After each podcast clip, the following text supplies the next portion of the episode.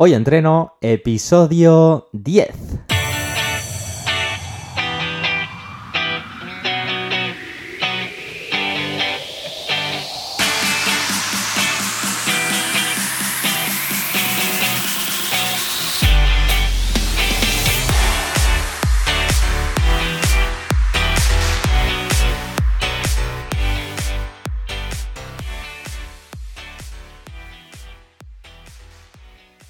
Buenas y bienvenidos a Hoy Entreno, el podcast en el que entrevistamos a expertos del mundo de la salud y el deporte. Yo soy Carlos García, especialista en entrenamiento para pérdida de grasa y tonificación, y en este décimo episodio vamos a entrevistar a Alba Valle. Ella es experta en meditación y mindfulness. Pero antes de pasar a la entrevista, vamos a ver qué ha dado de sí la, la semana en Hoy Entreno. Bueno, estamos de enhorabuena, aplausos, bien. Eh, la web de Hoy Entreno ya está operativa, así que podéis entrar a hoyentreno.es y ver todo lo que nos puede ofrecer. Además de poderos suscribir a la newsletter gratuita, como os había comentado en anteriores semanas, eh, donde ahí os envío un, email semanal eh, curado con contenido que creo que os puede aportar valor, además del podcast o de la entrevista semanal. Em, ahora ya te puedes suscribir a la membresía donde eh, vas a encontrar programas de entrenamiento para que puedas hacer ejercicio sin necesidad eh, prácticamente de material. Video entrenamientos hechos por mí con una duración de 30 minutos para que el tiempo no sea una excusa y además sin necesidad de, salir de casa, que hoy día, bueno, eh, después de todo el tema este del COVID, vemos que la gente ha perdido como confianza ir a espacios eh, cerrados con, más gente, compartir espacios en gimnasios, etc. Entonces, creo que es una, buena opción y además eh, quizás para gente también que tiene mucho ajetreo, mucha, mucho poco tiempo para poder eh, de alguna manera cuidarse y entrenar y creo que con esos tres espacios cortos de 30 minutos es más que suficiente para hacer un entrenamiento de calidad y que todos los días podamos eh, añadir ese, ese, plus de ejercicio diario que hará que, estemos eh, siempre en forma. Dicho esto, además eh, espero o quiero o os pido que crezcamos conjuntamente. Y para eso necesito vuestro feedback constante. Eso será básico eh, para que yo pueda iterar e ir mejorando la plataforma. Así que toda, toda mm, digamos, opinión, mientras que sea constructiva, siempre va a ser obviamente bienvenida para, que de alguna manera pueda mejorar eh, esta, esta, plataforma web. ¿Qué más? Eh, dentro de la plataforma, además de los entrenamientos, recetas y cositas que nos irán bien para, seguir estando en forma e ideas para poder entrenar y que cocinar, em, cada semana nos vamos a ver eh, a través de una videoconferencia y ahí podremos resolver eh, las dudas que tengáis en cuanto sobre todo a entrenamiento y de alguna manera podamos eh, también vernos las caras, contarnos nuestros objetivos, pasar factura en el sentido de si hemos hecho el trabajo semanal que, que nos toca, etcétera, etcétera. Cabe recordar que una vez uno accede a la membresía, eh, en este caso yo le hago, digamos, una bienvenida, un vídeo de bienvenida donde lo digo en qué nivel creo que según sus características y sus respuestas que habrán hecho en el test, em, creo que pueda empezar su, su, ejercicio. Estará, obviamente estarán los videoentrenamientos divididos por niveles porque cada uno parte de unas necesidades diferentes.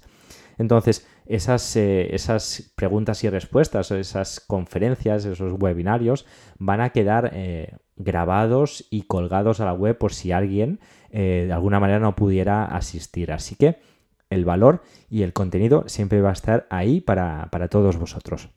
Y dicho esto, vamos a lo realmente importante.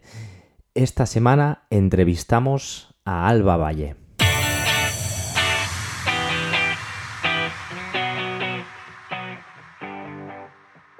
Ya estamos aquí con Alba Valle. Bienvenida y muchas gracias por aceptar la invitación de hoy entreno. Muy buenos días, Carlos, a ti y a todos los oyentes. Y bueno, muchísimas gracias a ti por invitarme y para poder compartir contigo todo lo que, lo que tú quieras sacar del mindfulness. Genial. Eh, para mí es un auténtico placer eh, contar con este ratito contigo, eh, con una experta, quizás una de las mayores expertas en, no sé, de mindfulness aquí en, España, pero al menos yo tengo muy buenas referencias. Así que es algo que quería tocar desde hace tiempo. En anteriores entrevistas eh, hablamos también de la importancia de la respiración, meditación, etcétera. Pero bueno, no me avanzo, no me avanzo y te voy a preguntar eh, que si por si alguien no te conoce, quién eres y a qué te dedicas. Muy bien, bueno, pues soy una, mente un poco inquieta que, desde, desde, muy pequeñita pues tenía mucho interés por la mente humana. Yo me hacía muchas preguntas sobre em, qué hay que hacer para ser feliz o cuando veía a alguien que, está mal y que hace cosas que le están haciendo estar peor, pues yo me preguntaba, ¿por qué hacemos eso? ¿no? ¿Por qué hacemos las cosas que nos hacen sentirnos mal? Y bueno, pues con estas inquietudes, lógicamente terminé estudiando psicología y dedicándome a eso. Entonces mi, rama profesional fue tirando por ahí, psicología, después hice varias especializaciones, hice también una especialización de psicología desde la parte oriental, porque tienen ese enfoque mucho más holístico. Mm, al final aquí en Occidente nos hemos ido como encajonando y las especialidades nos han ido haciendo perder la perspectiva global de cómo todo está unido y la parte oriental me dio también esa visión. Y en el máster de psicología clínica estudié el mindfulness, que al final pues es muy interesante cómo cuanto más evoluciona la psicología, más estamos tirando de todo lo oriental y más estamos metiendo en el laboratorio a los monjes para ver qué pasa en el cerebro cuando se medita y por qué eso es tan potente en, terapia, por ejemplo, para solucionar problemas psicológicos y no solamente eso al final, ¿no? Es para, para vivir de una forma muchísimo más plena, ¿no? es para ir más allá de un síntoma y eso es lo que a mí más me ha llamado la atención. Y paralelamente, por mi parte personal, como suele ser de los momentos más oscuros de la vida, es de donde uno tiene más, más chicha para aprender. Y en mi, en mi adolescencia temprana, con 14 años, pues desarrollé un trastorno de alimentación porque no sabía gestionar mis emociones, era muy, muy insegura.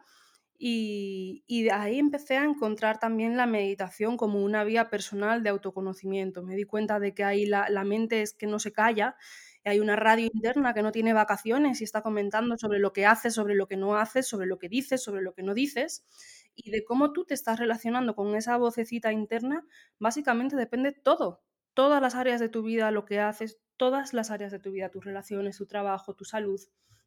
Y entonces tomando conciencia de esto, dije, buf, tenemos que empezar a hacer algo aquí con esto porque es como si fuéramos una pareja, ¿no? Tenemos una relación con nosotros mismos, como nos estamos hablando constantemente. Dije, bueno, pues tenemos que hacer equipo de aquí en adelante, si no, no va a molar mucho el viaje que tenemos que compartir.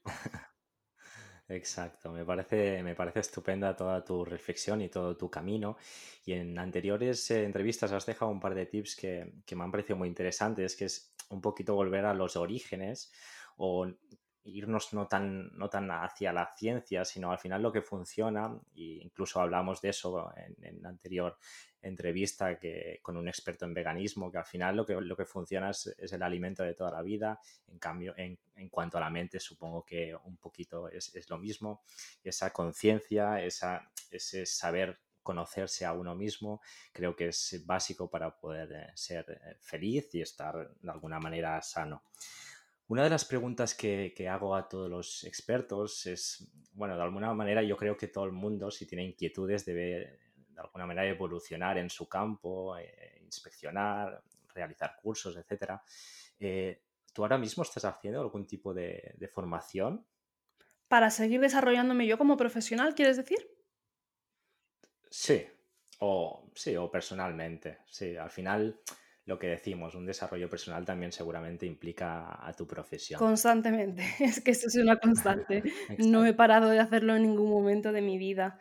Eh, por ejemplo, a nivel de meditación, yo todos los años hago unos cuatro o cinco cursos con, con diferentes maestros, tanto de mindfulness, por ejemplo, John Kabat-Zinn, pero tiro mucho hacia las raíces, como comento. De hecho, yo soy practicante de budismo desde hace muchos años y, y, yo voy a hacer cursos con, con lamas tibetanos también, porque al final es lo que decías antes, ¿no? Volver a la esencia eh, ¿quién ha dado las enseñanzas sobre la mente y sobre la, sobre la meditación que a día de hoy la ciencia está reconociendo e introduciendo en la psicología como no solamente una forma de superar los trastornos psicológicos, sino de potenciar la creatividad, vivir con más calma mental, mejorar las relaciones, estar más satisfecho en la vida? Es todo lo que tiene que ver con el bienestar psicológico. Pues eh, estas enseñanzas que se están introduciendo hoy en la psicología tienen 2500 años y las dio Siddhartha Gautama, después llamado el Buda. Entonces yo dije, bueno, vale, voy a poner un pie en ambos mundos. El mundo más antiguo, que es, el que tiene todas las raíces, voy a aprender de los grandes lamas que enseñan estas, estas metodologías y estas enseñanzas. Y por otro lado, eh, como vivimos en el 2020 eh, y a veces las personas no quieren estar escuchando ni de karma, ni de budismo, ni de cosas así que quizá asocian a algo más esotérico, aunque no lo sea. Para mí Buda fue el primer psicólogo, de hecho. Pero sin embargo, pues por eso también me formo con John Kabat-Zinn y con, en otros cursos de mindfulness para poder explicar las cosas de una forma muy práctica, muy amena, muy aplicable, porque para mí es súper importante entender que cuando te sientas a meditar, lo que estás haciendo es como entrar en el laboratorio personal, donde tú te encuentras contigo, con tu mente, con tus hábitos, estás trabajando desde, desde dentro, pero ¿para qué? no para tener un momento de calma mental en ese momento de meditación, sino para tomar las riendas de tu vida y que se note lo que meditas en cómo vives después, en cómo gestionas después las frustraciones, los obstáculos de la vida, los momentos de, incertidumbre, las dificultades, en que puedas aprender a desconectar del trabajo, a disfrutar de verdad de un pequeño momento de descanso y no estar viviendo sintiendo que se te escapa la vida entre las manos o agobiado por todo lo que está por hacer delante, ¿no? Eh, ahí es donde se tiene que notar que alguien medita en la vida, no simplemente cinco minutos en la meditación. Entonces, por eso pongo como un pie en ambos lados, porque pienso que a veces en las enseñanzas budistas, por la explicación más tradicional de los lamas, pues queda un poco, queda obviamente súper profundo y súper potente, pero muchas personas al escuchar esas enseñanzas no saben aplicarlo bien después en la vida, en una discusión, en, eh, cuando llegas tarde o cuando has cometido algún fallo y tu cabeza te empieza a decir, es que hay que ver, es que siempre haces lo mismo, es que cuando empiezas con, con eso, ahí es donde tenemos que sacar esos recursos que nos ofrece la meditación. Claro. Claro, y, me repito y en lo que decías, que al final, digamos, las enseñanzas ya están escritas desde hace muchos años e incluso miles de años. Eh, un aspecto también, o un aspecto de fuerza mental que hablamos en anteriores también eh, programas, es, em, bueno, una parte está el budismo, que es un poquito la, la, que también eres más experta tú y la que vas a desarrollar, y algo que también tiene una relación, pero quizá tiene un mensaje un poquito más duro, es el tema del estoicismo, que también se ha puesto mucho de moda hoy día. Y bueno, esto, la alimentación otra vez, digamos, eh, rural o, sana o como quieras llamarle, el entrenamiento con el propio peso corporal, todos estamos tirando como otra vez hacia atrás. Genial. Em, Alba, una, una, curiosidad. ¿Qué, ¿Cuál fue, eh, dentro de la psicología, supongo, eh, cuál fue el detonante que te hizo que te especializaras en mindfulness? Wow, pues mira, yo terminé la carrera con un sabor un poco amargo, porque aprendí muchísimas cosas muy interesantes, específicas, por ejemplo, terapia de pareja, eh, terapia sexual, adicciones, cosas muy interesantes, pero yo no había encontrado esa pregunta que tenía a los 10 años de qué hay que hacer para ser feliz. Lo único que había encontrado en la carrera eran tratamientos para quitar síntomas. Y, cuando llegué al máster de psicología clínica y en uno de los, de los módulos estuvimos viendo todo el efecto del mindfulness y la, la, base desde la que se entiende la nueva psicología, que son las terapias de tercera generación, donde tengo la especialización en terapia de aceptación y compromiso, cómo se entiende, cómo funcionamos, cómo se entienden los síntomas, etcétera, pues es la base de la, de la nueva psicología y tiene mucho que ver con el budismo y, bueno, con, el budismo, ¿no? Y entonces el profesor decía en ese momento que nos quedamos todos como con una cara de decir, wow, ¿cómo puede ser que no hubiéramos escuchado todo esto antes? Jolín, que somos psicólogos que hemos estudiado cinco años de psicología, ¿por qué nadie nos explicó esto antes? Y, dijo el profesor, bueno, os veo a todos con cara de, perplejos. Eh, para, si queréis profundizar un poco más en, en, esto, podéis leer a los psicólogos más actuales o quizá os interese también leer la psicología que tiene 2500 años, porque estos son enseñanzas sobre cómo funciona la mente dadas por Buda. Y entonces eh, dijo, ahora mismo, pues este tipo de técnicas aplicadas en terapia de esta forma más, más eh, sin que tenga ningún atisbo cultural, ni religioso, ni nada, pues es lo que, lo que han llamado mindfulness por no llamarle otra cosa, para que nadie lo asocie a budismo. Pero realmente viene de ahí. Y entonces fue cuando cuando empecé a investigar más y más y más por eso y por un lado me fui formando tanto en esta visión más occidental de mindfulness como por la visión más tradicional de budismo. Claro, uno de los problemas que tienen las carreras, e incluso la, que hice yo también de ciencias de educación física y deporte, es que tocan mucha, mucha, digamos, teoría, pero al final también esa práctica o esos, eh, digamos, bajar a la tierra esos conceptos, a veces es importante y seguramente a partir de, bueno, del budismo o, de Buda, nos, quizás son unos conceptos más que podamos entender o la mayoría o al menos si no estáis en este caso eh, como, como, es tu caso poder llevar esos mensajes más masticados o, también aplicados al aplicados también a la, a la realidad de, de, hoy día que quizás es más o no lo sé si es más estresante o no porque seguramente antes también tenían sus problemas pero quiero decir que, creo que es muy, muy Hmm. interesante. O sea, coger, digamos, la base y, según en qué época estés o en qué, digamos, entorno estés, poder Exacto. de alguna manera, pues, orientarlo. Perfecto. Em, a nivel general, ¿qué, qué beneficios nos aporta la, la meditación? Buf, Daría para toda una entrevista de, de, posibles Bueno, beneficios. ¿eh? tres o Sí, sí, sí.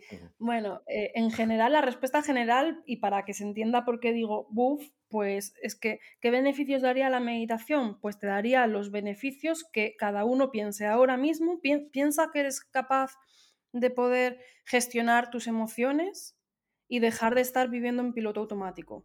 La mayoría de las veces, cuando hacemos cosas que nos generan consecuencias negativas, lo estamos haciendo en piloto automático. O sea, tú, tú quieres salir a hacer, a hacer deporte y sin embargo al final acabas abandonando el hábito. ¿Por qué?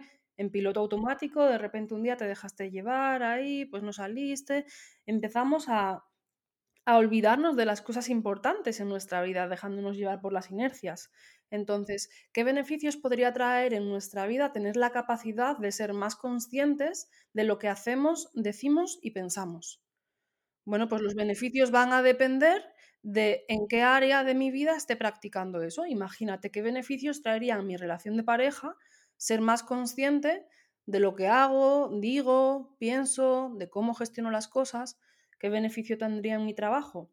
Pues a- es que es, es como ayudarnos a tener la mente en unas óptimas condiciones para que quien viva tu vida seas tú y no un amasijo de emociones o de, o de pensamientos que entran en bucle y en piloto automático, ¿no? ¿Qué efecto tiene esto cuando no, cuando no lo gestionamos bien? Pues eh, la verdadera pandemia del siglo XXI, que además del coronavirus a nivel de virus, pues es el estrés, la ansiedad y la depresión. Eh, sería poder, como, como decía Buda, hoy estoy muy budista hoy, como decía Buda, el ser humano tiene una, una enfermedad, pero metafóricamente obviamente, ¿no? pero tiene, tiene una, una enfermedad que es el sufrimiento por el exceso de rumiación. Estamos ahí dándole vueltas y vueltas y vueltas al pasado y al futuro y juzgando todo. Y todo, toda esa conversación interna es la enfermedad que nos genera un sufrimiento innecesario. Y él decía, bueno, pues ante esta enfermedad la meditación es la vacuna. Perfecto, muy bien, muy bien explicado. Y, y bueno, relacionándolo un poco a lo que me dedico yo, que es, digamos, el, el deporte, y a veces clientes me dicen, ¿cómo, cómo saco la, la motivación? Y yo digo, bueno, al final la acción te va a llevar la motivación, o sea, no puedes depender de mensajes externos Totalmente. para motivarte y, y alejarnos un poquito de lo que dices, de ese piloto automático y, y realmente preguntarnos en, en todo momento si esas acciones nos van a llevar a, al- a los objetivos que andamos buscando. Es decir, en mi caso lo, lo que suelo decir es eso, ese preguntarte, ¿ese donut, ¿ese donut te va a aportar algo a tu, a tu salud o a tu objetivo físico? Pues pensarlo antes de cogerlo y comerlo, sino y así en todo. Entonces yo creo que es muy importante, como dices, esa, esa conciencia interna y de las acciones que, llevas a cabo. Exactamente. Estupendo. Em, algo más concreto que también hemos hablado en anteriores entrevistas. ¿eh? Em, algo que está demostrado es que el estrés, el estrés genera cortisol y, hmm. ese cortisol eh, nos perjudica en, el caso de que queramos quizás eh, perder peso o tengamos un objetivo de rendimiento físico, digamos. ¿Y cómo a través del mindfulness podemos reducir esa, esa sensación? Bueno, e, eso es lo más demostrado a nivel científico del efecto del mindfulness y de la meditación. Eso lleva demostrándose desde, desde el año 79. De hecho, se sabe que una práctica de meditación de 20 minutos durante tres meses tiene un efecto incluso no solamente los niveles de cortisol que te bajan al momento, sino que de hecho el tamaño de la, de la amígdala aumenta, que no significa que aumente el estrés, aumenta el tamaño, por lo tanto tienes más resistencia al cortisol, por lo tanto nos estresamos menos ante las mismas situaciones. Entonces, no, solamente es que cambie cómo percibimos las cosas, sino que em, nuestros hábitos cambian realmente, nuestra fisiología y cambian también nuestro cerebro. Entonces, somos más tolerantes al estrés, lo cual significa que vivimos más relajados, aunque tengamos que hacer muchas cosas, etcétera, etcétera. Ante, ante una misma situación, nuestro organismo empieza a responder de una forma diferente. ¿Cómo lo cambia eso? Por un lado, porque la meditación es ese laboratorio interno donde aprendemos a no responder ante todo lo que nuestra mente trae. Entonces, el estrés lo genera cuando estamos viviendo, pero de repente nos viene un pensamiento internamente, aunque no nos demos cuenta, y lo cogemos y seguimos y seguimos y seguimos y seguimos con ese pensamiento. Entonces empezamos a meter ruido y nos empezamos a agobiar y hay mucho ruido mental. Entonces nos estamos generando estrés interno. El estrés es muy psicológico. Piensa que hay personas que hacen muchísimas cosas la mar de relajados y hay personas que a veces con tres cosas ya se están agobiando. Y es por nuestra percepción de las cosas y por cómo nos las estamos contando internamente, ¿no? Ay, tengo que hacer esto y luego lo otro y luego lo otro, madre mía. Y ahora pues abro el ordenador, intentas no sé qué y, y a nada que está cargando ya un poco, jolín, qué lento va esto hoy. Y empiezas con eso y empiezas a meterle gasolina a, a esa prisa y tú mismo te estás generando estrés. Entonces, la meditación básicamente corta ese, corta ese funcionamiento, por un lado, corta la rumiación, corta el irte en piloto automático a las cosas que están por delante o a las cosas que han quedado atrás, y por otro lado, además de este efecto, a la vez lo que estamos haciendo es equilibrar el sistema nervioso porque estamos siendo, teniendo una respiración natural, cuando estamos meditando. cuando estamos en piloto automático y no, no estamos meditando, estamos en esta inercia diaria, si nos fijamos en cómo respiramos, solemos estar como con tensión, una respiración muy corta que, que, hace que no llega el aire realmente a, a nutrir el cuerpo. Entonces, el, entre que vamos haciendo las cosas rápido, vamos como con el acelerador pisado todo el día y vamos respirando corto, estamos, es como llevamos el coche con el acelerador pisado todo el día, que a nivel de sistema nervioso, pues sería, tenemos una sobreactivación del sistema nervioso simpático. Esto es lo que nos genera estrés y lo que hace que vivimos con un nivel de cortisol muy alto. La meditación lo que hace es activar el freno del coche y a nivel de cuerpo eh, activamos el sistema nervioso parasimpático, lo cual hace que ayudamos a nuestra, a nuestra mente y a nuestro cuerpo a ir equilibrándose. Esto se hace, por ejemplo, pues dejando de reaccionar compulsivamente a todo lo que está surgiendo en nuestra mente y aprendiendo a regular la respiración, alargando un poco la exhalación para que la respiración sea natural. Es que respiramos mal, en, realidad. A mí esto me choca mucho, pero respiramos muy mal respiramos muy corto y el aire no nos nutre.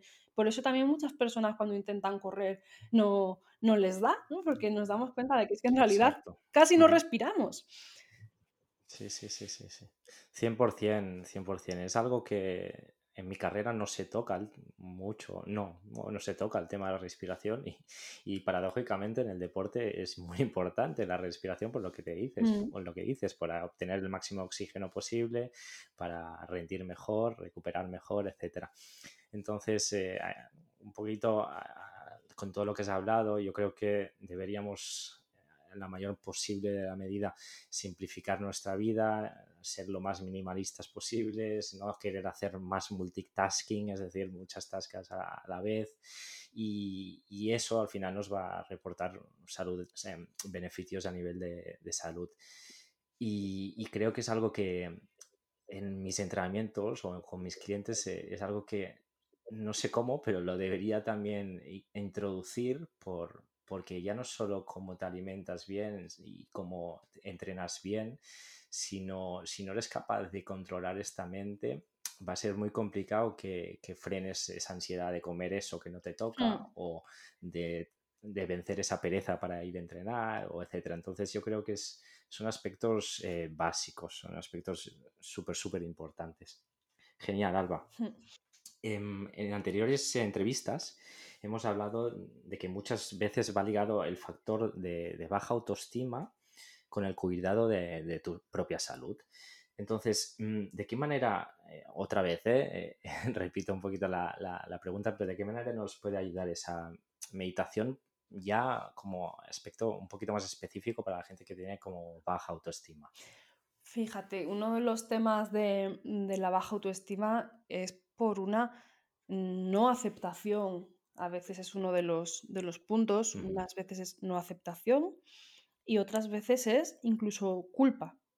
O sea, cuando, estamos rumiando sobre nosotros mismos, em, nos, estamos hablando mal, estamos teniendo pensamientos negativos, si vemos el contenido de esos pensamientos, muchas veces es porque no, no, hemos, no, nos, no, nos, perdonamos por errores que hemos cometido, por cosas anteriores, entonces es como que no, no, no podemos soltar la meditación es un entrenamiento de soltar. Por eso genera paz. La paz interna famosa de las meditaciones, que uno dice, ay, sí, esta persona que está meditando, ¿qué, paz transmite? Pues esa paz viene porque estamos entrenando la mente a soltar. La paz surge cuando vamos soltando. Pero esto hay que entrenarlo porque nadie nos ha enseñado a soltar. Entonces, por un lado, es ese poder perdonar, poder soltar los, pensamientos negativos, los juicios ante uno mismo, poder aceptar y desde ahí, porque fíjate que es que hay muchas veces, y seguro que en tu público se ven en esta situación, que es como que no, no, no, no quiero, es que si suelto, me relajo y me acepto, pues entonces va a ser un pues ya de tirados al río. O sea, entonces voy a pasar, no voy a hacer deporte, voy a comer de todo, me voy a volver un, un ¿cómo se Bueno, una bola en el sofá todo el día viendo Netflix, ¿no? Y no, al contrario, no. O sea, hay muchas personas que se hacen daño a sí mismas por esta idea, pero esto es una creencia muy errónea. Pensar que si nos tratamos bien es como que ten cuidado, Carlos, no vaya a ser, porque como te trates bien, tienes una fiera dentro que, vas a estar todo el día en el sofá comiendo helado. Al contrario, eso, forma un mecanismo muy negativo donde entonces o nos estamos como comidiendo mucho y siendo muy, muy, muy tiranos hacia nosotros mismos, o si no, venga, anchas Castilla. Al contrario, entonces tenemos que ser una buena compañía hacia nosotros mismos porque las decisiones que tomamos los hábitos que vamos teniendo en el día a día, si como este donus o como un plátano o me hago un kéfir o lo que sea, eh, va a ser por cuidarme a mí mismo, por amor a mí, por mis valores, porque me comprometo conmigo y con mi vida en disfrutar y en vivir plenamente. Tiene que ser desde, desde el amor que tomamos esas decisiones, no desde, desde un corset ahí o de traerme en vereda. Nadie quiere vivir metido en vereda. Entonces no necesitamos una voz interna que nos, esté, que nos esté coaccionando y tratando mal. Y muchas veces mantenemos esos mecanismos que generan baja autoestima porque tenemos miedo a querernos y, tomar decisiones más basadas en el amor. Pero entonces, ¿cómo la meditación puede ayudar en esto? Porque nos ayuda a soltar, nos, nos ayuda a identificar todos esos pensamientos que tenemos negativos hacia nosotros mismos o hacia otras cosas, pero en el tema de la autoestima nos ayuda a identificar todos los autoboicoteos y, y nos enseña a poder soltarlo. Pero ¿qué pasa cuando, cuando sueltas eso? Que te encuentras como con un espacio interno que dices, bueno, ¿y, y ahora qué?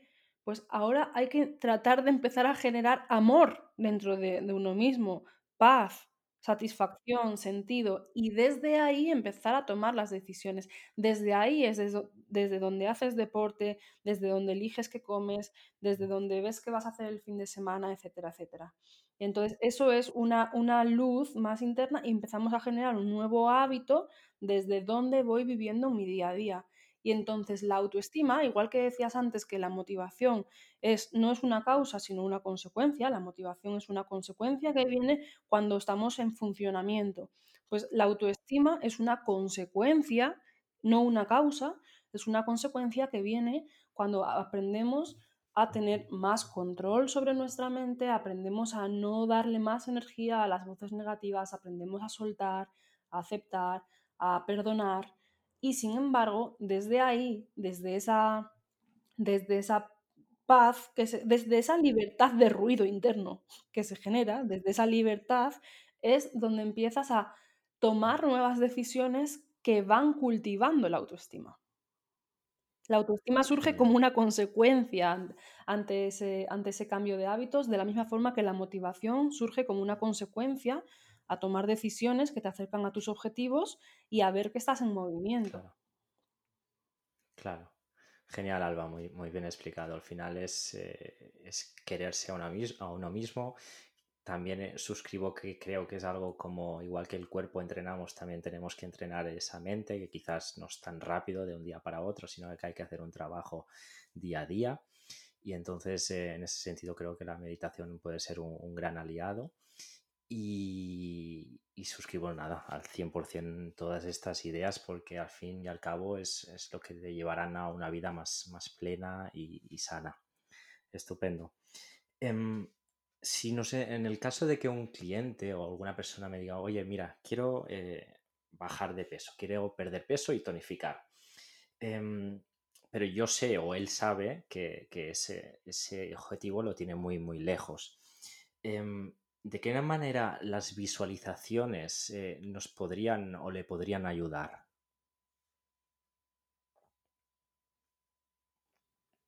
Pues mira, ahí hay tres puntos. Por un lado, cada vez que tenemos un objetivo, tenemos que visualizarlo. No, no es lo mismo decir que eh, yo quiero tener libertad en mi trabajo que visualizar esa libertad como sería. De verdad, ¿cómo sería? Imagínate que, entonces tenemos que imaginar que eso lo hemos conseguido. ¿Cómo es eso? ¿Cómo va a ser mi vida cuando, cuando consiga eso? ¿Qué haré en mi tiempo libre? si quiero ponerme en forma, quiero bajar de peso y quiero ponerme en forma, vale.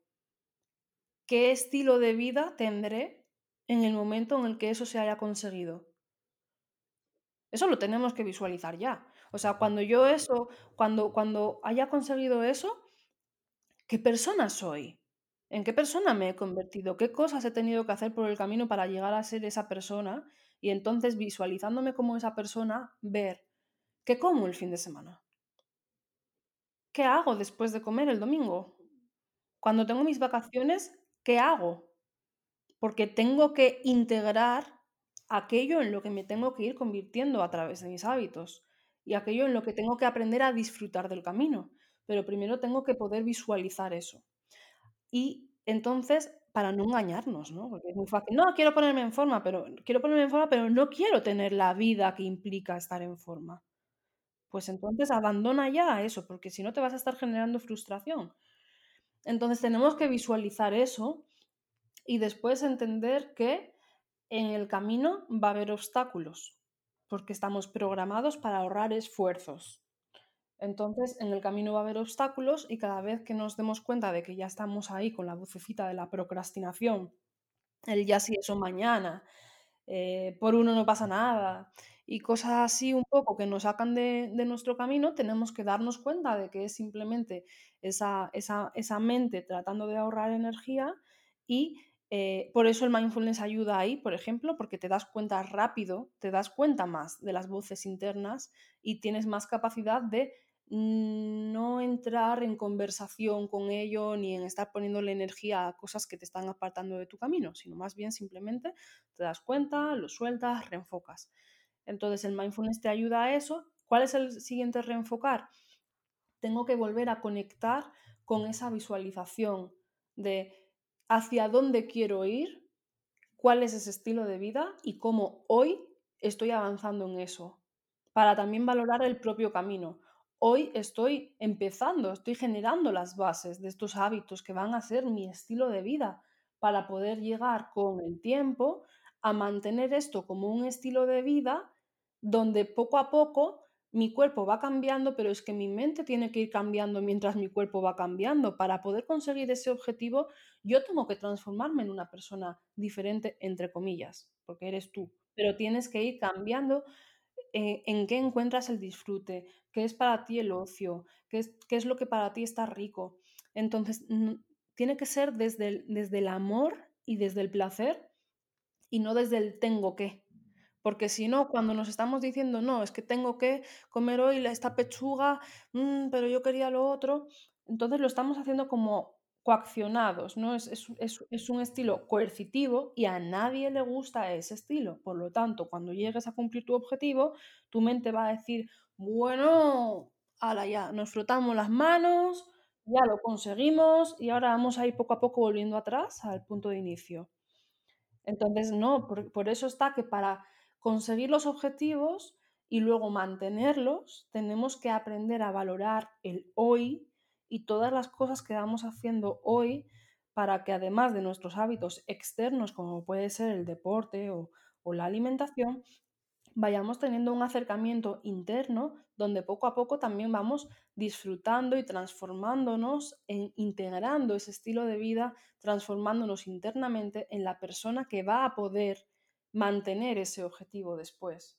Y para eso necesitamos visualizarlo claramente y tratar de sentir o sea, que de verdad para ti eso es importante y cultivar esta visualización con cierta frecuencia nos ayuda a mantenernos en el camino y a valorar que hoy con estas pequeñas acciones estamos cultivando ya ese, ese ser, es esa persona que va a conseguir eso y mantenerlo. Claro.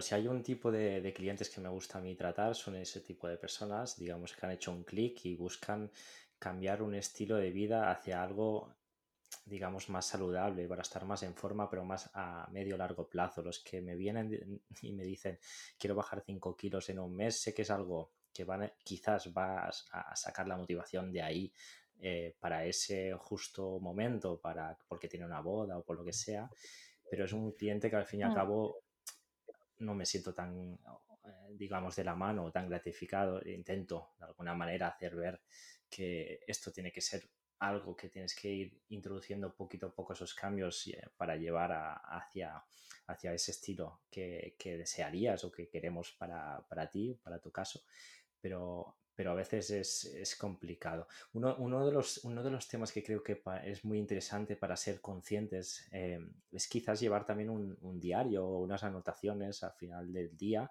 para ver realmente qué es lo que has hecho, qué es lo que has hecho bien o qué es lo que has hecho mal y de alguna manera poder ir reajustando y también viendo lo que estás haciendo bien, porque a veces solo vemos eh, eh, lo malo, pero también hay muchas cosas que están bien y en ese sentido creo que también está bien ir anotando las cosas. Perfecto, Alba. Em, en, el entrenamiento físico, como decíamos antes, eh, debemos ser, pues de alguna manera, persistentes, ¿no? Para poder recoger esos frutos. Em, y pacientes también en el tiempo. Em, de alguna manera, ¿cómo se podría trabajar esa paciencia o persistencia? Pues mira, justamente con lo que acabas de decir, por ejemplo, de todos los días tomar un poco de, nota. Yo invito a tomar nota y si no, por lo menos hacerlo mentalmente, pero encontrar como un huequito después de cenar o en la cama, donde hagas un poco un repaso del día y, y valores ¿En qué medida he utilizado las 24 horas que la vida me ha regalado hoy para cultivar mi vida, ser la persona que quiero ser, avanzar hacia mis valores, o sea, ¿qué he hecho? Porque todos los días nos levantamos y nos regalan 24 horas. Entonces, ¿qué he hecho hoy con esto?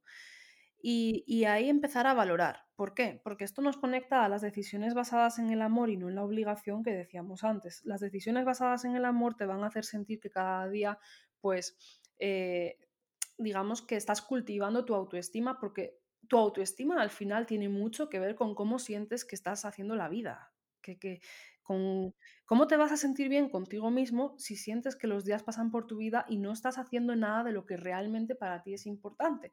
Entonces no estás satisfecho con tu vida ni con, ni con tus hábitos, por lo tanto, tienes baja autoestima. Por eso te decía también que es como una, la autoestima es una consecuencia también de los hábitos y de las acciones.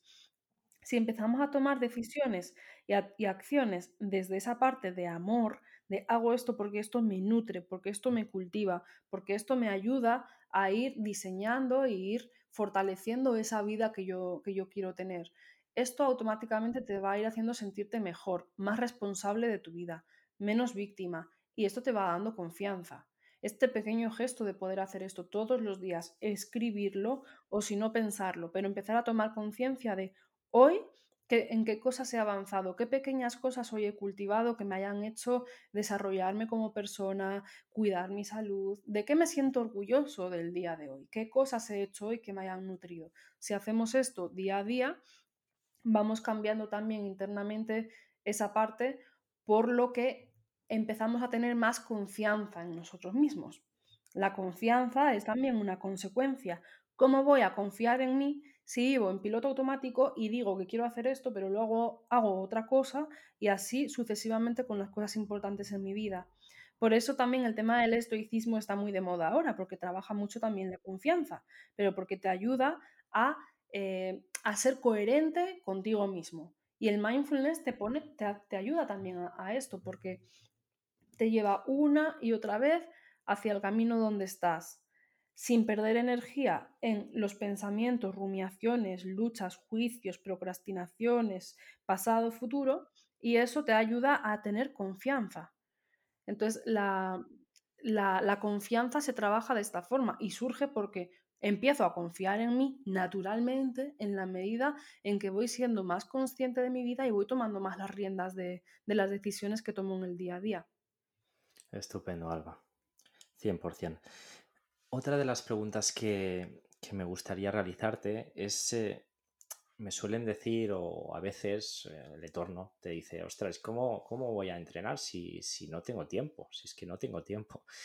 Y bueno, yo le respondo que tenemos todos 24 horas, pero em, uno de los... Eh, ¿Qué les dirías tú a esas personas, atendiendo que al final, obviamente, cada uno tiene su vida, quizás tienen dos, tres hijos, eh, trabajos eh, de 10 horas, que tienen que hacer desplazamientos, etcétera, y quizás sí que hay casos que, el tiempo al final es muy, muy justito. Pero no sé, ¿qué, tip nos podrías decir tú para, este tipo de personas que se ponen como excusa la falta de tiempo? Sí, pues ahí volviendo un poco a, a esta diferenciación entre una cosa son los hábitos externos que podemos poner o, quitar en nuestra vida. Y por otro lado es el cambio interno que tenemos que dar para conseguir las cosas. Para conseguir estar en forma y tener un estilo de vida saludable, etcétera, etcétera, pues tenemos que ir haciendo un, un, cambio interno. Entonces, la, la mente que, que, está soltando, que no tienes, no tienes tiempo, bueno, es el mayor obstáculo que, que vamos a tener. Pero piensa ahí que internamente lo más importante para empezar a hacer las cosas es hacer un clic interno donde tú digas, es que el deporte o la salud, porque es que no es deporte o salud, ¿no? Es, es, es ese todo, por decirlo de alguna forma, de cuidarme, no es algo que tengo que hacer, es algo que tengo que ser. Tengo que empezar a cultivar internamente que esto va a estar integrado en mi vida y tengo que ir cuidando ese acercamiento.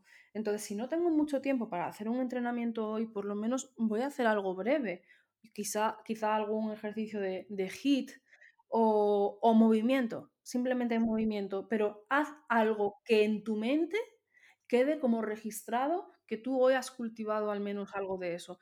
Eso es lo más importante. Fíjate, en un curso de meditación decía un chico a, a un lama, es que no me da tiempo de hacer la meditación completa, no tengo tiempo, una meditación que duraba como unos 20 minutos. Es que no tengo un hijo y no me da tiempo. Y le dijo el lama, si no te da tiempo a estar practicando la meditación, por lo menos internamente, haz los pasos. O sea, cierra los ojos, imagínate que has hecho esto, esto, esto y esto. Hazlo en, dos minutos, en tres minutos, estando en la cama. Pero para tu cerebro, de alguna forma, lo has hecho. Y fíjate que ahí salta el ego, el orgullo de, va, pero eso no vale para nada. Sí, sí, sí, sí, sí, sí, sí vale. Sí vale porque internamente, por lo menos tú no has desconectado de eso, no has abandonado ese hábito. Y de hecho, es, es más fácil no hacer esto que cerrar los ojos y comprometerte a hacer tres minutos de micropráctica. Pero el hecho de que tú hagas al menos ese mínimo acercamiento está nutriendo que en ti siga estando vivo eso. Y cuando tú vas, o sea, no hay nada más para, para abandonar un hábito es no lo hagas hoy, no lo hagas mañana, no lo hagas pasado y al cuarto día te va a costar la vida misma. Un día ya, mm, dos, peligro. Tres, muy peligroso. Muy peligroso de abandonar cuando ya tres días seguidos tú en tu mente, tu mente te lo recordó y lo has abandonado. Entonces, esto es lo que tenemos que cuidar. porque si, si hacemos esto de abandonar nuestro proyecto mentalmente y no hacerlo, realmente es como que estás abandonando el plan y cada día te va a costar más. Entonces, tenemos que tratar de, pensar que esto es como una semillita, mi proyecto de ponerme en forma es como una semillita que tengo que ir cuidándola, tengo que ir regándola todos los días y cada vez que piense en el tema de hacer deporte, de cuidar mi, mi alimentación, etcétera, etcétera, tengo que tratar de generarme emociones agradables al respecto y la mayor sensación de éxito posible. Por lo tanto, cuidado con las expectativas, no os pongáis expectativas muy altas que te vayan a tirar abajo muy rápidamente, y poco a poco, si hoy no tengo tiempo, por lo menos algo, verme en movimiento, ver que no estoy abandonando este camino. Y si son tres minutos, tres minutos, pero verme a mí misma que sigo en este camino. Genial. Genial, está siendo una auténtica masterclass para, para mí y quizás también, espero también que para los oyentes. Y, y, bueno, estamos ya casi llegando al final, Alba. Y una de las preguntas que me veo casi obligado a hacer a, todo el mundo, ya que al final eh, eh, lo que me dedico yo es al entrenamiento y al deporte, es a, todos los eh, entrevistados les pregunto si actualmente haces algún tipo de, práctica deportiva y si es así, cuál es y qué es lo que sueles hacer.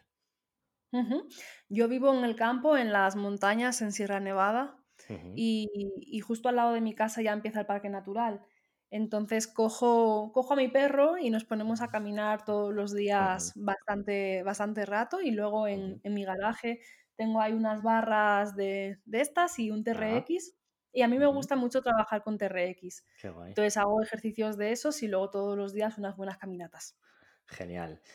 100%, sí, sí, no, no solo es el final, se asocia, digamos, el deporte en tener que ir al gimnasio y no, al final una buena caminata, como bien dices, o hacer eh, un poquito de trabajo con tu propio peso corporal eh, o con un TRX como, en tu caso es, más que suficiente para, para, al final si nosotros tenemos una mente sana y una alimentación sana para estar al final eh, saludables. Hmm. Perfecto. bueno, Alba, em, para finalizar, también es otra pregunta que suelo hacer. atendiendo que yo digamos, cada semana entrevistamos a un perfil diferente, uno más psicológico, como podría ser tu caso, o uno de más entrenamiento, uno de nutrición, etcétera. Em, ¿A quién nos recomendarías tú eh, que entrevistáramos aquí en Hoy Entreno? ¿De qué tipo de, tema te gustaría? Bueno, al final eh, algo quizás más psicológico, meditación, que es algo que me cuesta más encontrar eh, perfiles de ese tipo, ya que claro, en mi entorno es más seguramente de entrenamiento, nutrición. Pues mira, algo así un poco más de, de, meditación. Pues podría ser un, compañero mío que, es amigo que se llama Mike, el ejecutivo hippie. Vale. y se hace llamar el ejecutivo hippie. Y él trabaja mucho desde la parte del yoga también. Yoga, meditación y cómo cuidar nuestro cuerpo, nuestro alma y nuestro espíritu, como dice él. interesante. Bueno, pues eh, investigaré y, contactaré. También es, un, es un, algo que quiero también hablar, el tema de, de otras prácticas deportivas como podrían ser el yoga, el pilates, etcétera que a veces también va muy relacionado quizás con, todo este entorno, digamos, meditación, veganismo, yoga, que, va, que no tiene que ser sí o sí eso, pero a veces va ligado y me parece muy interesante, así que voy a buscar perfiles de este estilo. Sí, este chico además también es surfista y hace ah, campamentos mezclando surf, meditación y yoga. Entonces, sí. Qué guay, qué guay, qué guay. Muy chulo. Bueno, pues eh, Alba, eh, este tiempo ha sido para mí de auténtico valor. Eh, muchísimas, muchísimas gracias por, tu, por tu tiempo, vamos. Y bueno, para finalizar, ¿dónde nuestros oyentes te podrían encontrar? ¿Sabes más de ti, de tus proyectos o algún curso o redes sociales? Algo que, les pueda ayudar. Bueno, lo primero, muchas gracias a ti, Carlos. También ha sido, ha sido, un placer, muy interesante todas las preguntas y poder dado estas perspectivas. Yo siempre aprendo también respondiendo en las entrevistas, así que gracias. Y pues bueno, me pueden encontrar en mi página web, que es albavalle.com. Ahí todos los viernes subo un artículo sobre mindfulness y meditación. Y luego también tengo un podcast en mi canal de, YouTube y en Spotify y en Evox que se llama Eternos Aprendices. Me pueden encontrar en YouTube por Alba Valle Mindfulness y ahí están también todos los vídeos del, podcast y también otros vídeos que voy poniendo. Mis redes sociales, Alba Valle barra baja mind, en la que estoy más activa es en Instagram, pero sobre todo, sobre todo, sobre todo, donde pueden encontrar y tener un acercamiento más estrecho conmigo y llevarse más valor, son en mis emails diarios. Tengo una comunidad que es gratuita, que pueden apuntarse desde albavalle.com y se llama Mindful Club. es como una comunidad por email donde pueden tener acceso a algunas meditaciones gratuitas que doy de bienvenida. Cada semana o cada dos semanas doy clases en directo gratuitas para los suscriptores también, donde hacemos meditación en directo, hay sesión de preguntas y respuestas y todos los días envío emails cortitos dando consejos, contando experiencias en las que eh, vamos aprendiendo a, tomar las riendas de nuestra mente, trabajar la aceptación, conectar más con, nosotros mismos, con nuestra confianza, un poco profundizar en todo lo que hemos estado viendo. En vez de pegarte una tanda de teoría leyéndote un libro que luego no aplicas nada, pues de esta forma pues hay un poco de recursos diarios en los emails, combinando un poco con práctica también tengo que decir que yo soy un suscriptor más y me están llegando los mails y me parecen súper, súper interesantes, además súper bien escritos y animo a todo el mundo a que se suscriba. Es, eh, realmente aportan valor de, verdad. Bueno, pues eh, dejaré en las notas del programa todos los enlaces que nos has mencionado y creo que no me, no me quedo con nada más. Eh, muchísimas, muchísimas gracias otra vez, Alba y bueno, nos escuchamos en otro momento. Muy bien, muchas gracias a ti, Carlos, que disfrutes mucho del día y un abrazo muy grande. Gracias por invitarme.